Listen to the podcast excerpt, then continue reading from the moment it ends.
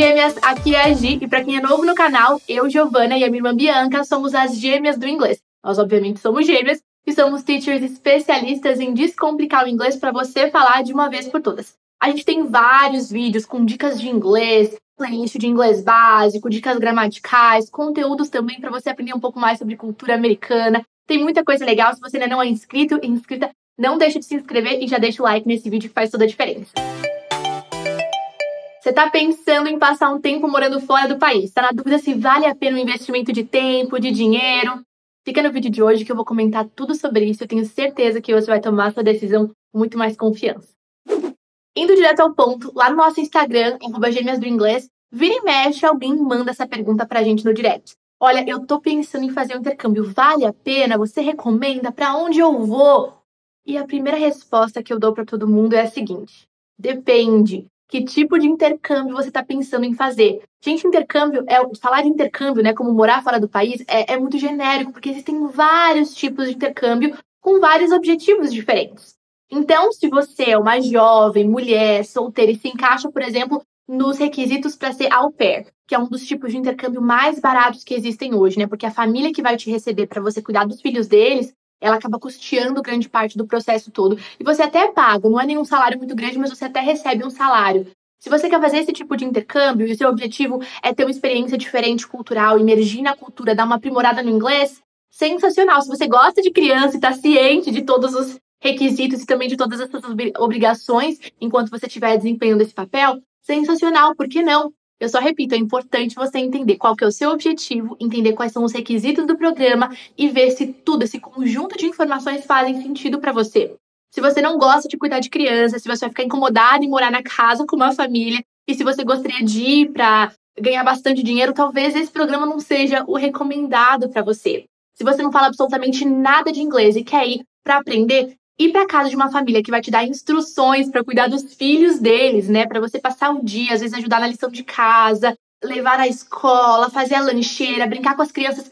Talvez sair zerado do Brasil para um programa como esse não seja a melhor ideia. Não quer dizer que você não vai fazer esse programa, mas quer dizer que talvez seja uma boa ideia você dar uma estudada para chegar um pouquinho mais confiante e poder se virar melhor. Faz sentido o que eu tô falando? A gente tem que sempre olhar qual que é o objetivo que nós temos com aquela viagem, quais são os requisitos para aquele programa e ver se faz sentido. Para você que está escutando isso como experiência em áudio no nosso podcast, não deixe de se inscrever no nosso canal caso você só acompanhe a gente pelo podcast. Não deixe de seguir a gente também no Instagram, arroba Gêmeas do Inglês. E você que está vendo pelo YouTube não sabia que nós disponibilizamos esses conteúdos nas nossas plataformas de áudio, né? Nas plataformas, nas nossas não, né? Nas plataformas de áudio disponíveis por aí, Spotify, Apple Play, SoundCloud. Agora você já sabe. E quando você precisar, né, quiser escutar um conteúdo, mas precisar fazer outra coisa junto, não conseguir assistir, você não precisa deixar de ter acesso ao conteúdo, você pode usar aí esse recurso em áudio, eu tenho certeza que vai te ajudar. Mas voltando, eu tô discorrendo um pouco em torno desse tipo de intercâmbio específico que é o de au né? Porque é um que eu sei que muita gente procura justamente pelo baixo custo, embora ele tenha alguns requisitos, como eu falei, né? A maioria dos programas aceita só mulheres solteiras, tem um limite de idade, embora ele tenha esses requisitos, ele é um programa muito atrativo, né? E um público muito grande sempre pergunta por ele. É importante você saber bem quais são os requisitos, como vai ser sua rotina na casa daquela família. E se você está tendo a intenção de ir para ficar na casa de uma família, ajudar com os filhos, falar um pouco de inglês é melhor, não é o tipo de intercâmbio. Aliás, eu não recomendo nenhum intercâmbio para quem é zerado. Eu acho que assim, você pode viajar e se virar nos 30, nos seus contextos mais específicos de turismo, mas se você está indo para realmente vivenciar a cultura, passar um período mais prolongado, para qualquer tipo de intercâmbio, é sempre legal ter pelo menos uma base no inglês, sabe? Conseguir se virar assim no mínimo, porque a partir dessa base você vai avançar muito mais no seu inglês, então você vai sentir uma diferença melhor, um avanço melhor no seu inglês por ter morado fora, e você vai ter menos traumas de início. Se você já foi para um país zerado, sem falar nada de inglês, conta essa experiência aqui nos comentários. Porque muitas vezes a gente conversa com pessoas que acham que é uma mágica, né? Que se você pisar em outro país, um país falante de língua inglesa, você vai começar a falar inglês por osmose, você vai aprender aquilo num piscar de olhos. E não é bem assim, né? Existe uma curva mais dolorida, por assim dizer, entre aspas, de aprendizado no começo. E uma vez que você entende o básico do idioma, você tem uma base forte, consolidada e construindo prédios em cima dessa base, essa fundação forte, vai ser mais fácil, né? Partir para o intermediário para avançar é mais fácil uma vez que você venceu essa barreira do básico, sabe? Então, para qualquer tipo de intercâmbio, eu recomendo saber um pouco de inglês. Então, isso já me leva para uma outra constatação. Se você é zerado, zerado e está indo para aprender inglês, quem sabe no seu tempo de preparo para o intercâmbio você não dedique um tempinho para já construir uma base. Isso vai te ajudar bastante. Bom, eu falei desse tipo de intercâmbio que é o de au pair, falei dos requisitos e tal, mas existem vários outros. Existe intercâmbio, por exemplo, para pessoas mais jovens que estão no ensino médio para fazerem um ano de high school fora. Mesma coisa, é importante ter um mínimo de inglês, até porque senão você não vai conseguir jamais acompanhar as aulas lá, né? Não vai conseguir fazer amigos, que talvez seja essa expectativa, vai ser mais frustrante para você. Então, tendo uma base de inglês, eu acho super bacana. Eu acho que se você é um adolescente responsável, se seus pais confiam em você, querem que você tenha essa oportunidade, por que não, né?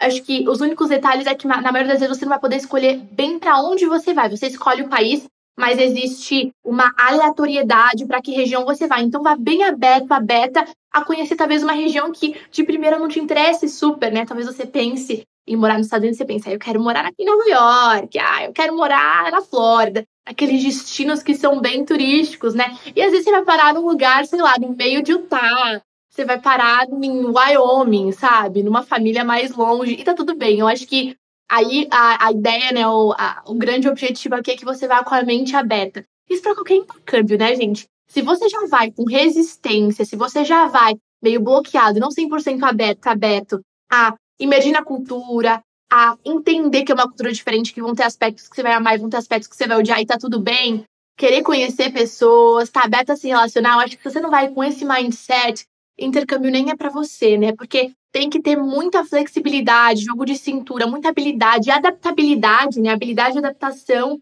para você conseguir morar em outro país. Por um período curto por um período longo, né? Precisa saber se virar, precisa ter essa flexibilidade que tem gente que não está disposta a ter. Outro tipo de intercâmbio que é super bacana e muita gente procura fazer é o intercâmbio para estudar inglês em outros países, fazer uma escola de inglês. E o único aviso que eu dou em relação. E é ótimo, eu recomendo. O único aviso que eu dou é a mesma coisa que eu falei até agora. Vá com uma base, porque se você chegar zerado os seus primeiros meses, ainda mais se você for fazer um intercâmbio de curto prazo, que é o que acontece na maioria das vezes quando para a escola de inglês, né? De três meses, um intercâmbio de férias de um mês, às vezes no máximo seis meses. Quando for assim, vai com uma base para você curtir mais, para você ter uma experiência legal, conseguir fazer mais amizade, se comunicar. E não esquece que não existe milagre nas escolas de inglês nos Estados Unidos, na Inglaterra, no Canadá. Você vai ter uma frequência de aulas que você poderia ter numa escola no Brasil, por exemplo. A mágica não está aí. A grande diferença que as pessoas buscam tanto no intercâmbio é o fator de imersão, de você estar tá imerso na cultura, de você sair da escola de inglês, ir para o supermercado estar tá em inglês, fazer amigos e conversar em inglês, morar na casa de uma família, por exemplo, na sua host family e falar inglês. Se você vai para um intercâmbio que seja para aprender inglês e você só faz amigos brasileiros, você recria um mini Brasil, né? Fica sempre nos ciclos de brasileiros, você não vai tirar tanto proveito. Eu sei que é ótimo quando a gente vai passar mais um tempo assim prolongado longe da família, fora do nosso país. É ótimo encontrar pessoas que se identificam com a gente, que são da nossa cultura. Mas a gente tem que entender que se o nosso objetivo é emergir, você só falar com o brasileiro, ir no mercado brasileiro, assistir conteúdo brasileiro na TV, só assistir Globo Internacional, ter os seus amigos toda noite na sua casa, sair com brasileiros, você vai viver num Brasilzinho dentro dos Estados Unidos e você não vai evoluir no seu inglês, tá? Então, imersão é muito importante. Por isso que vira e mexe, a gente também fala como super rola fazer um ambiente imersivo na sua casa, mesmo que você esteja no Brasil e não tenha a menor oportunidade, condição, nem previsão, perspectiva de ir para fora do país. Pô, coloca a sua Netflix em inglês, o seu celular em inglês, tudo que você puder configurar para estar em inglês, coloque em inglês, recados na sua casa em inglês, tenta criar um ambiente mais imersivo possível. Porque, de novo, é sobre intencionalidade. Tem gente que vem para os Estados Unidos, eu moro nos Estados Unidos, eu tô falando isso com propriedade. Tá há 20 anos aqui na Foda, mora num bairro que só tem brasileiro, vai no mercado brasileiro, faz negócio com brasileiro e criou um mini Brasil dentro dos Estados Unidos. E daí a intenção não é essa, né?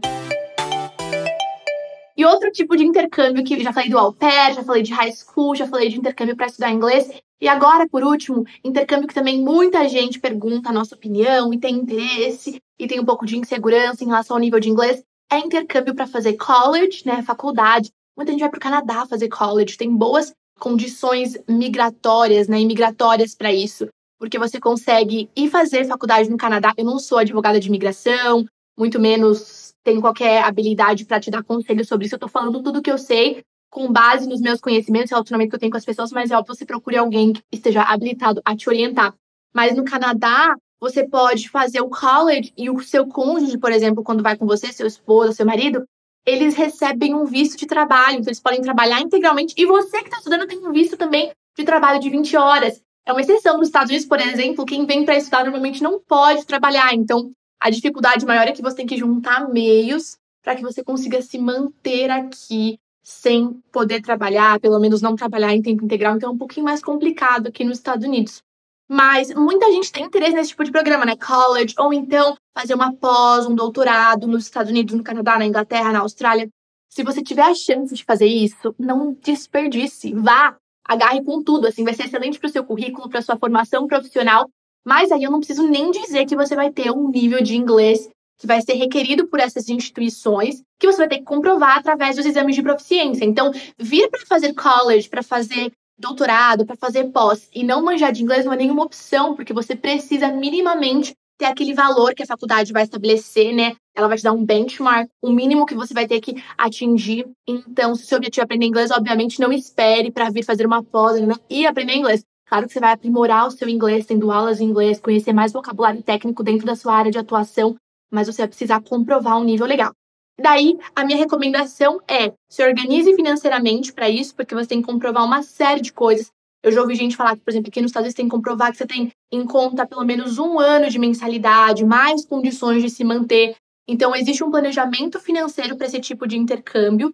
E também tenha muita clareza de que essa pode ser uma estratégia migratória, porque eu vejo muita gente querendo fazer isso para ficar depois, né? Ah, eu vou para o Canadá, eu faço o intercâmbio e depois eu arrumo um emprego lá e eu vou ficando. E realmente pode ser uma estratégia migratória você sair de um visto de turismo para um visto de trabalho, você já tem informação daquele lugar, você arruma um emprego mais fácil.